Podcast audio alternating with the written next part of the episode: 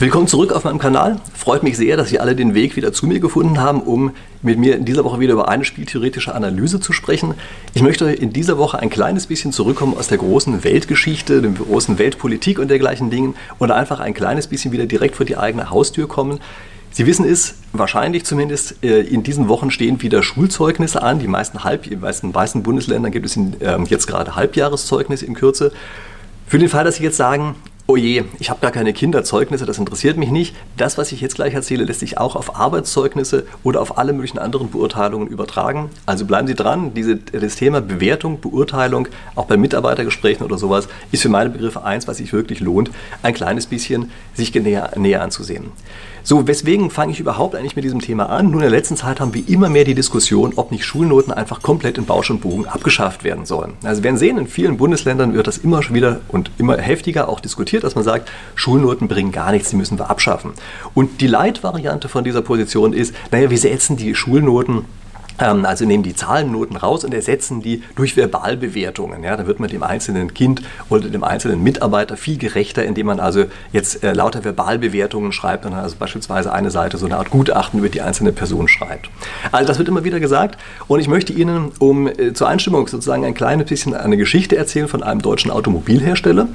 Das ist einer, der sehr hochwertige Fahrzeuge gebaut hat, also baut er heute auch noch, aber damals hat er eben, ähm, ist schon ein bisschen länger her, also da hat er sehr hochwertige Fahrzeuge gebaut und er hat auch extrem viel Geld in eine sehr gut funktionierende Endkontrolle reingesteckt. Also richtig Geld in die Hand genommen, dass die Endkontrolle wirklich noch die ganzen letzten Fehler rausholt. Und dann kam irgendwann eine Unternehmensberatung in dieses Haus und die haben gesagt, Leute, zu 99,6 Prozent sind die Autos schon fehlerfrei, wenn die Endkontrolle reinkommen? Schafft die Endkontrolle einfach komplett ab. Das ist ein total teurer Spaß. Dann gibt es noch 0,4% Reklamationen seitens der Kunden und das ist viel billiger für euch als diese teure Endkontrolle. So, gesagt, getan. Und jetzt überlegen Sie mal, was die Konsequenz davon ist.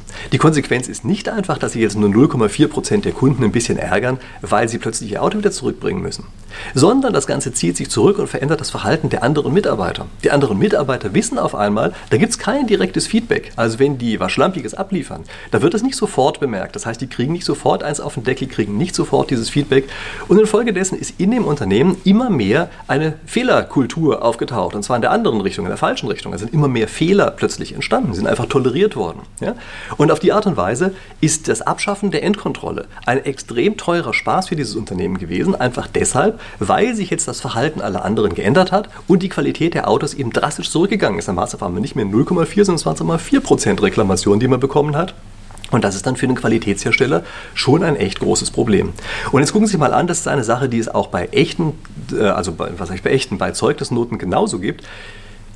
Bei einer Zeugnisnote oder überhaupt bei einer Note kriegt man einfach ein unmittelbares Feedback, ob man was gemacht hat oder nicht. Wenn dieses Feedback fehlt, Hand aufs Herz, wer von uns macht dann tatsächlich noch genau das Gleiche wie vorher? Und es ist vollkommen klar, dass auch wenn ähm, Noten vielleicht einen schlechten Schüler demotivieren sollten, sie eben in der Regel dafür sorgen, dass man sagt, ich muss ganz einfach doch jetzt einfach mal meinen Hintern hochkriegen und muss eben was machen, damit ich diese eine Geschichte hinkriege. Und ich meine, ich bin jetzt lang genug an Universitäten, um zu wissen, dass dieses rein intrinsische Lernen so einfach nicht funktioniert, selbst bei Leuten, die unglaublich motiviert sind. Also ich kann mich ja selber an Sachen erinnern, wo ich selber auch Kurse oder Vorlesungen besucht habe, ich war immer wesentlich mal, abgelenkt, muss man vorsichtig zu sagen, wenn ich eben am Ende keinen Schein da drin machen musste und keine Note bekommen habe. Und das, obwohl ich schon für mich in Anspruch nehme, glaube ich, relativ stark intrinsisch motiviert zu sein. Und Jetzt gibt es immer noch ein weiteres Argument, was gesagt wird, weshalb man diese Noten abschafft. Das, äh, es wird mir gesagt, das hat inhaltlicher gar nichts mit dem zu tun, was die Leute am Ende wirklich können müssen. Und da gibt es ein ganz interessantes spieltheoretisches Modell, was sich genau darum kümmert. Das ist nämlich das äh, Spence-Modell, so heißt das, also Job Market Signaling, so heißt das Paper, was er damals geschrieben hat. Und äh, dieses Job Market äh, Signaling, das ist also die Idee, dass man dadurch, dass man einen Abschluss irgendwo bekommen hat, von der Schule oder einer Universität oder meinetwegen auch ein gutes Arbeitszeugnis, dass man dort über längere Zeit hinweg Qualitäten unter Beweis festgestellt hat, die korreliert sind mit dem, was man können muss. Und ob jetzt damit gemessen wird, dass man genau das kann, was tatsächlich in dem Job verlangt wird, ist überhaupt gar nicht so wichtig. Ja, also dieses Modell sagt, solange wir überhaupt ein Signal senden, was diejenigen, die solche Sachen gut lernen können, unterscheidet von denen, die es nicht gut lernen können, dann reicht das bereits aus, auch wenn dieses Signal inhaltlich was vollkommen anderes ist. Ja, also wenn wir das Gefühl haben, die Mathe-Note sagt ja nur ganz wenig über die Mathefähigkeit aus, dann ist das entsprechend diesem Modell gar nicht so fürchterlich schlimm, weil es heißt ja, es ist aber hochkorreliert mit einer anderen Größe, die am Ende eben wichtig ist. Und damit möchte ich jetzt einfach übergehen zu einigen Ratschlägen, die ich zu Noten geben möchte. Also, was sind Qualitätsmerkmale für gute Noten? Und das sind drei Dinge. Ein Merkmal ist, eine Note muss subjektiv sein.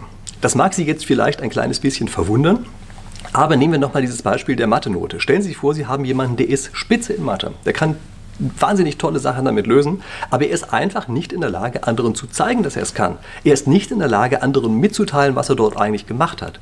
Dann können Sie ihn für die meisten Jobs überhaupt gar nicht verwenden.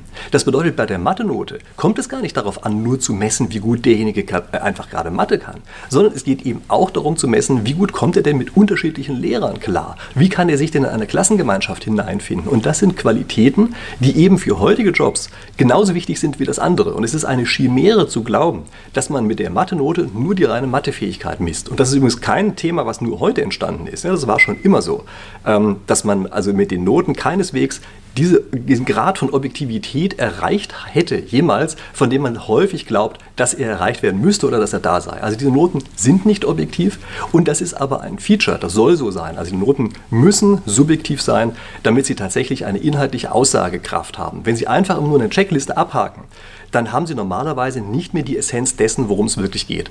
Insbesondere auch deshalb nicht, weil es eben sehr häufig auf, äh, zu großen Teilen äh, auf eine soziale Interaktion ankommt, ja, was auch eben mit einfließen soll in diese Note.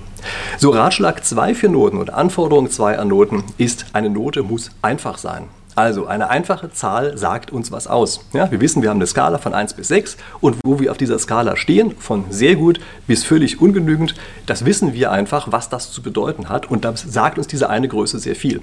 Wenn wir jetzt anfangen und langes Zeug darüber schreiben, diese ganzen Textbeurteilungen, die es dort gibt, dann ist eigentlich die Frage, die wir bei dieser Beurteilung immer haben, ja, war das jetzt was Gutes oder war das was Schlechtes? Was ist denn das in Noten? Das ist übrigens das, was Lehrer auch häufig äh, genau in diesem Zusammenhang zu hören bekommen.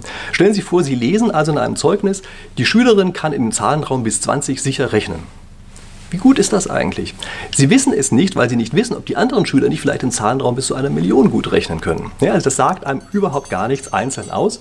Und Sie sagt, also so eine Beurteilung sagt eigentlich erst dann was aus, wenn Sie sie im Vergleich zu den ganzen anderen Sachen haben. Dann müssen Sie unglaublich viele Texte lesen. Ja? Sie müssen die eine Seite für den einen lesen, dann müssen noch 20 andere Seiten für die ganzen anderen Schülerinnen lesen, äh, damit Sie überhaupt erstmal rausfinden, ähm, was diese eine Seite eigentlich überhaupt sagen sollte. Ja?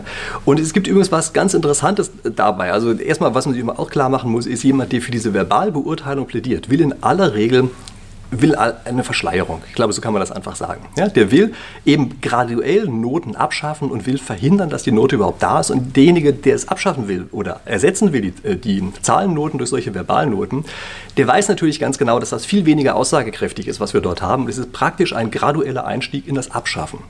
Und ich sage Ihnen jetzt mal ein anderes Beispiel. Und ich kann Ihnen fast sicher sein, dass wenn Sie mir eben recht gegeben haben, Sie mir jetzt widersprechen werden und umgekehrt. Aber wie gesagt, das können Sie gerne in den Kommentaren unten machen. Ich bin gespannt, ob da meine Hypothese stimmt. Aber ich sage Ihnen mal eine andere Stelle, wo eine ganz andere Personengruppe verhindern möchte, dass einfache Noten eingeführt werden. Das ist nämlich der sogenannte Nutri-Score. Das ist ein einfaches Ampelsystem, mit dem die Gesundheit oder Gesundheitsschädlichkeit von Lebensmitteln dargestellt werden soll. Das soll, also ist ein System, was auch in Frankreich schon eingesetzt wird. Und das sagt einfach auf einer Skala von grün bis rot, wie, wie gesund ein Lebensmittel ist. Und ganz viele plädieren jetzt dafür, dass sie sagen, nein, wir wollen nicht diese ein, einfache Ampel, sondern wir wollen äh, detaillierte Größen haben. Wir wollen diese einzelne Auflistung von Nährstoffen auf der Rückseite haben.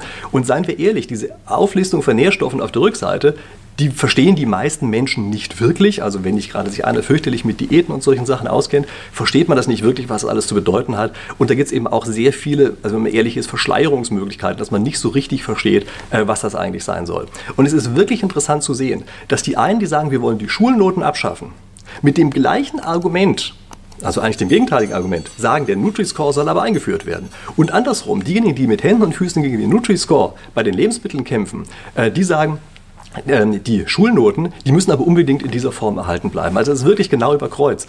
Und deshalb auch meine Vermutung, insgeheim geht es eben bei beiden Seiten darum, dass diese Information, die dort vermittelt werden soll, eben nicht so einfach vermittelt werden soll. Und es sind übrigens immer die gleichen Argumente, die kommen. Also beim Nutri-Score wird gesagt, ja, aber da gibt es im Einzelfall doch Probleme und das wird dieser und jener Situation nicht gerecht. Ja, stimmt. Es ist genau das Gleiche, was bei den Schülerinnen und Schülern in der Schule passiert, äh, dass eben dort auch eine äh, Zahlnote natürlich nicht jedem Detail gerecht wird, aber am Ende doch eben einfach das Aussagekräftigere ist. So, und jetzt Punkt 3, den ich für wichtig halte bei Noten. Ich halte es für extrem wichtig, dass diese Noten stark schwanken. Also, dass sie nicht immer die gleichen Noten vergeben, wenn Sie jemand sind, der Noten vergibt. Ja? Also, wenn die Noten für jeden gleich sind, dann sind sie komplett aussagelos. Wenn jeder am Ende nur eine 1 hat oder jeder am Ende nur eine 3 hat, dann sagt das gar nichts aus und man muss eben dafür sorgen, dass man wirklich für sich selber als Notengeber den Mut in die Hand nimmt und sagt, ja genau, ich nehme mir jetzt den Mut zu differenzieren zwischen den verschiedenen Leistungen, die da sind. Und ich weiß, dass es subjektiv ist, aber ich erkläre, was meine subjektive Bewertung ist. Und nach dieser Bewertung mache ich das Ganze jetzt. Und wenn Sie sich übrigens meine Noten ansehen könnten, also können Sie natürlich nicht, es sei denn, Sie sind gerade Student bei mir, aber wenn Sie sich meine Noten ansehen, dann werden Sie feststellen, dass bei mir die Streuung extrem groß ist. Also ich nutze normalerweise die gesamte Spannweite aus im Notenspektrum und auch aus gutem Grund, weil ich einfach unglaubliche Leistungsunterschiede sehe und auch gerade übrigens auch die guten ähm, Studenten und Studentinnen, dass ich die belohnen möchte, dadurch, dass sie eben diese gute Note kriegen und sich wirklich abheben können von den anderen, die eben eine schlechtere Leistung in irgendeiner Form abgegeben haben. Und ich bin mir bewusst darüber, dass das, was ich hier mache, eine subjektive Bewertung ist. Aber wie gesagt, ich halte diese subjektive Bewertung erstens für besser als alles andere, was es gibt und zweitens ist das Subjektive eben auch ein wichtiger Bestandteil in der ganzen Geschichte. Und dann gibt es übrigens noch etwas, worauf ich gerne hinweisen möchte. Nämlich, wenn Sie jetzt das Gefühl haben, naja, die Noten, so wie sie heute vergeben werden, die sind ja eigentlich zu gut geworden. Also für den Fall, dass Sie das im Laufe dieses Videos an irgendeiner Stelle gedacht haben, dann steht dahinter letztlich auch etwas, was man spieltheoretisch sehr leicht erklären kann. Nämlich, bevor man eine Note bekommt, also bevor man irgendeine Prüfung ablegt, da möchte man gerne, dass diese Prüfung möglichst leicht ist man möglichst leicht auf gute Noten kommt. Aber kaum ist die Prüfung vorbei, möchte man natürlich, dass diese Prüfung einen möglichst hohen Wert hat. Das heißt, danach möchte man immer, dass die Noten möglichst schlecht sind, damit die eigene Note relativ dazu eben besser dasteht und man letztlich einen Abschluss hat und eine Note mitbringt, die einen höheren Wert hat. Und deshalb können Sie immer wieder beobachten, dass die meisten Menschen im Laufe ihres Lebens eigentlich immer eher von, ach, lass es doch mal leichte Noten geben, zu, die werden immer schwieriger ähm, äh, also umschalten sozusagen. Und das ist genau aus diesem Motiv heraus. Äh, einzige Unterschied ist übrigens bei denen, die Noten vergeben. Ja? Also wir als die Leute, die Noten vergeben, auch wahrscheinlich die meisten Lehrer und Professoren eben auch, wir kennen diesen Effekt natürlich und deshalb ist es so, dass wir tendenziell sogar im Laufe der Jahre, der Berufsjahre sozusagen eher ein bisschen leichter gute Noten vergeben, einfach weil wir auch wissen, dass dieser Effekt da ist, auch bei uns selber drin ist und wir sozusagen neu kalibrieren müssen. Es kann sein, dass wir dann teilweise ein bisschen überschießen, aber wie gesagt, das ist noch eine Vermutung, die ich da drin habe. So, ich habe Sie jetzt hoffentlich eingestimmt, dass Sie auch bereit sind, gute Noten zu vergeben. Sie sind jetzt nämlich am Zug und können mir eine Note geben. Es gibt hier nur eine einzige, nämlich den Daumen hoch und da bitte ich Sie einfach drauf zu drücken. Ich hoffe, das Video hat Ihnen gut genug gefallen gefallen, dass Sie das auch machen. Das heißt, eigentlich gibt es noch eine noch bessere Note, nämlich für den Fall, dass Sie noch diesen Kanal abonniert haben. So Leute soll es ja noch geben. Also für den Fall, dass Sie noch nicht abonniert haben, drücken Sie auch noch auf den Abonnieren-Knopf, am besten gleich mit Glocke, damit wir uns dann hier eben jede Woche wiedersehen. Ansonsten, ich bin sehr gespannt, was Sie mir unten in die Kommentare reinschreiben, also in welchen Stellen Sie hier tatsächlich mit mir übereinstimmen und an welchen Stellen Sie eher sagen würden, das war totaler Unfug, was ich heute erzählt habe. Also ich freue mich auf Ihre Kommentare. Schreiben Sie auf jeden Fall äh, mir unten Sachen rein. Und dann bleibt mir nichts anderes, als mich zu verabschieden. Ich danke Ihnen, dass Sie sich die Zeit genommen haben, das Video bis hier anzusehen. Und dann sehen wir uns in der nächsten Woche wieder zu einem neuen Thema. Bis dahin. Willkommen zurück auf meinem Kanal. Freut mich sehr, dass Sie alle den Weg wieder zu mir gefunden haben, um mit mir in dieser Woche wieder über eine spieltheoretische Analyse zu sprechen.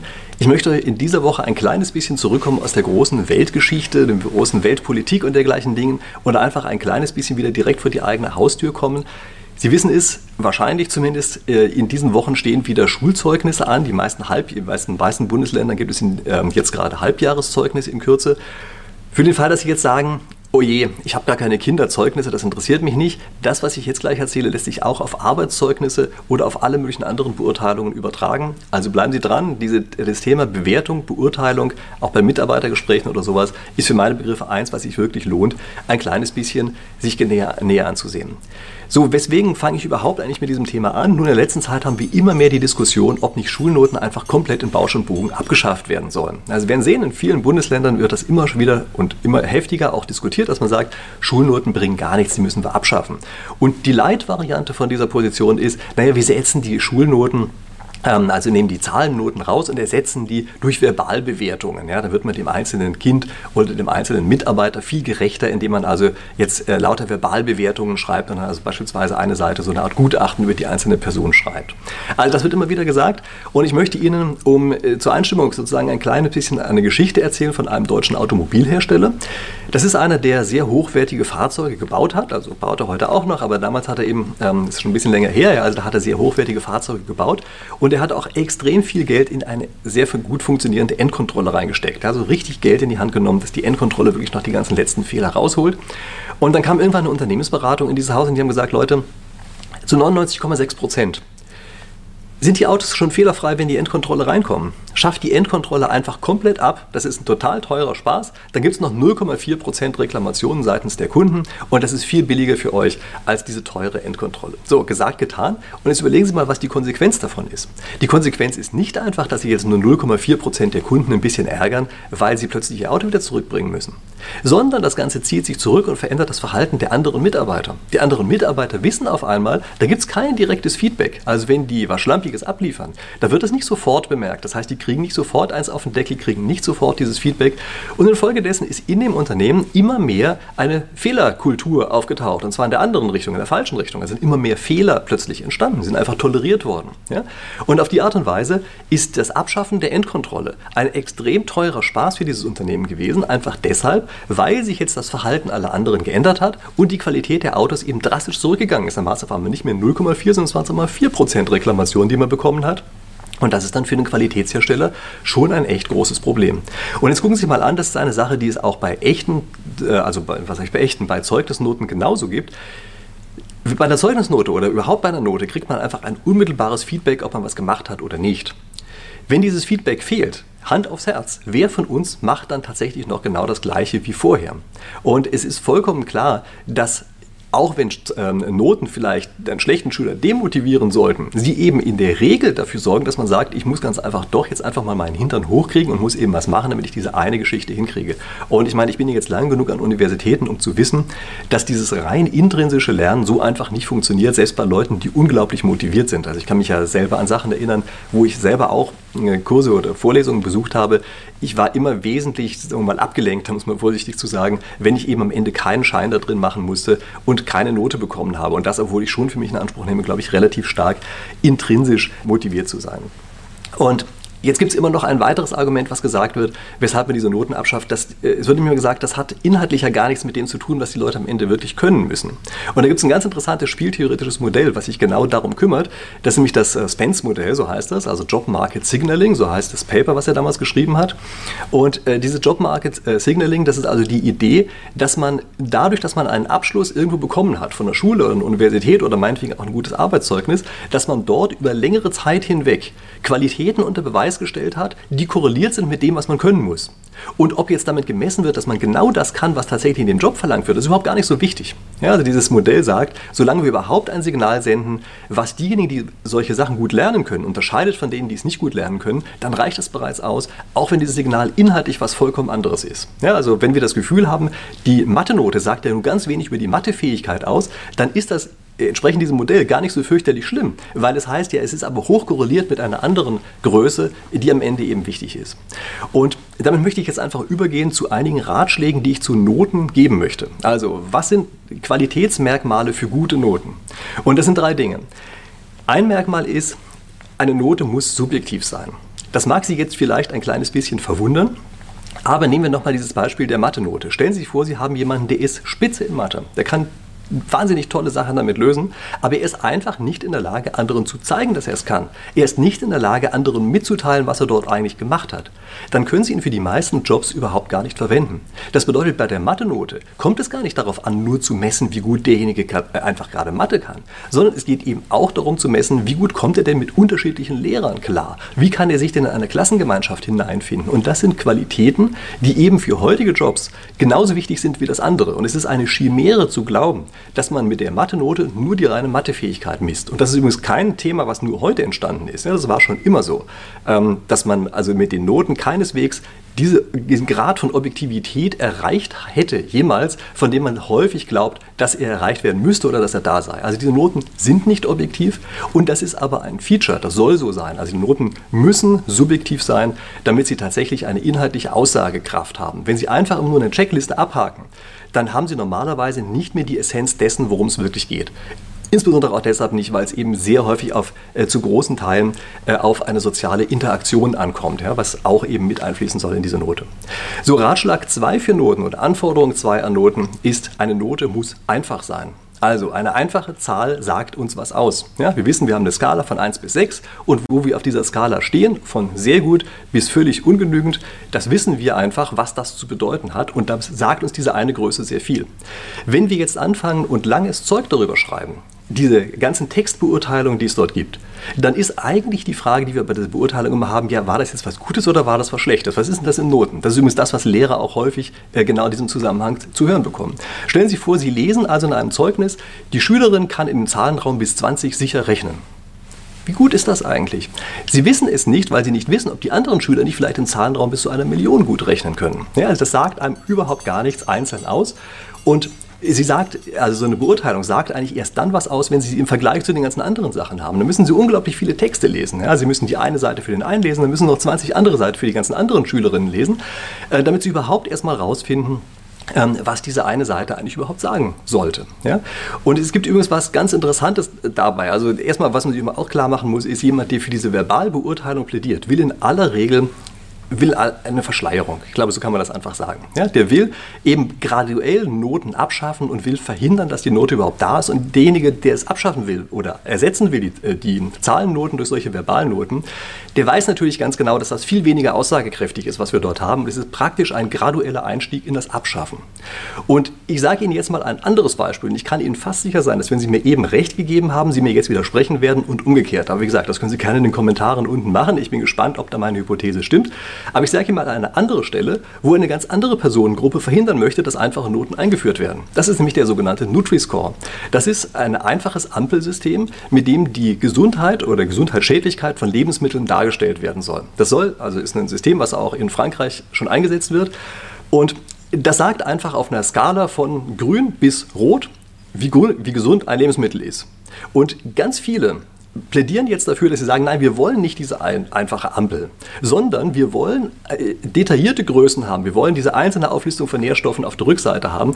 Und seien wir ehrlich, diese Auflistung von Nährstoffen auf der Rückseite, die verstehen die meisten Menschen nicht wirklich. Also wenn nicht gerade sich einer fürchterlich mit Diäten und solchen Sachen auskennt, versteht man das nicht wirklich, was das alles zu bedeuten hat. Und da gibt es eben auch sehr viele, also wenn man ehrlich ist, Verschleierungsmöglichkeiten, dass man nicht so richtig versteht, äh, was das eigentlich sein soll.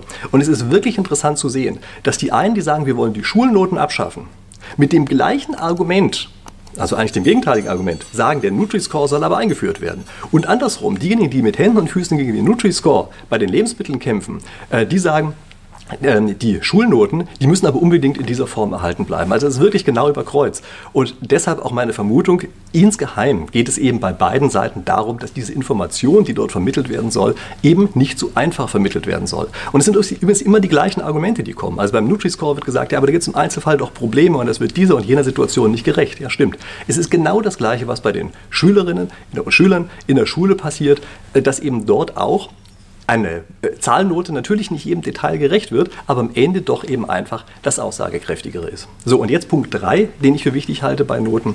Ich halte es für extrem wichtig, dass diese Noten stark schwanken. Also, dass sie nicht immer die gleichen Noten vergeben, wenn Sie jemand sind, der Noten vergibt. Ja?